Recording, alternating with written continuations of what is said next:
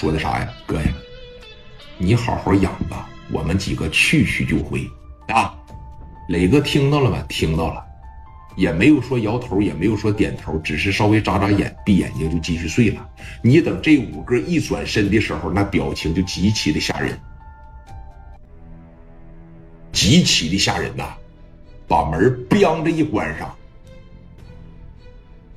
哥几个互相一看，走吧。这一说早，每个人回家开始从自个家里边拿家伙事啊，各自说把各自家的保险柜打开，把家伙事取下来，一拉上，尤其是史殿林，尤其是刘毅，哎，拿下来了以后，每个人往后边还别了一把这，啊，还别了一把这，但是。问题出现了，别着这个东西怎么坐飞机呀？没法坐飞机，怎么办呢？四个人啊，五个人开着两台奥迪一百小警报，叭这一挂，连夜就走了。青岛到重庆多少公里？啊，基本上这一道是不松油门了。也就是磊哥睡醒一觉的功夫，这哥几个啊，开着两台奥迪一百就干到重庆了。把车一进来啊，就放到高速口这个地方，一骂全是打车。哎，为啥要放到高速口？打车来到这儿，掉过头上高速，我们就能往外跑。真要是说开着奥迪进去的情况下，里边的路况我们不太熟悉，真要是给我们堵住，完犊子了。出租车司机肯定对重庆的路况非常的了解，咱们要说在出租车司机的帮助下，咱们能顺利的逃跑。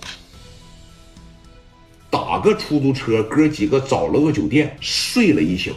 你等到第二天的时候醒了，醒了，这哥几个干啥？我告诉你啊，小口罩、小帽子这一戴上，出租车拉着来到市总公司门口，往这一坐就是摆摆着。我看看你几点上班啊？早上九点一刻钟的时候，你就看着文二哥的车已经过来了。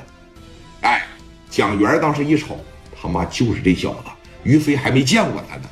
其实啊，要不是为了保险起见，这五个一股脑冲进去，小五连扒着一撸，哐哐哐哐哐，这几下子给他撂这儿，这是最刺激的，这是最得劲儿的。但是一点，你给文强撂这儿，你们几个能不能出得了青岛？所以说，王群力说的那句话是很对的，咱把他带回去，关键时刻，这是咱的救命符，这是咱的护身符。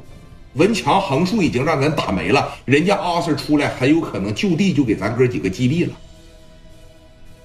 对吧？人家琢磨的是这些东西。等着，我看看你几点下班，我看看你下了班以后往哪儿去，就在这盯着。哎，九点一刻准时过来。明地里边你看着是一个人给他开车，但是后边有辆车一直在跟着他，啊。下班的时候也是那辆车，富康在门口等着。文强上了车以后，在后边跟着。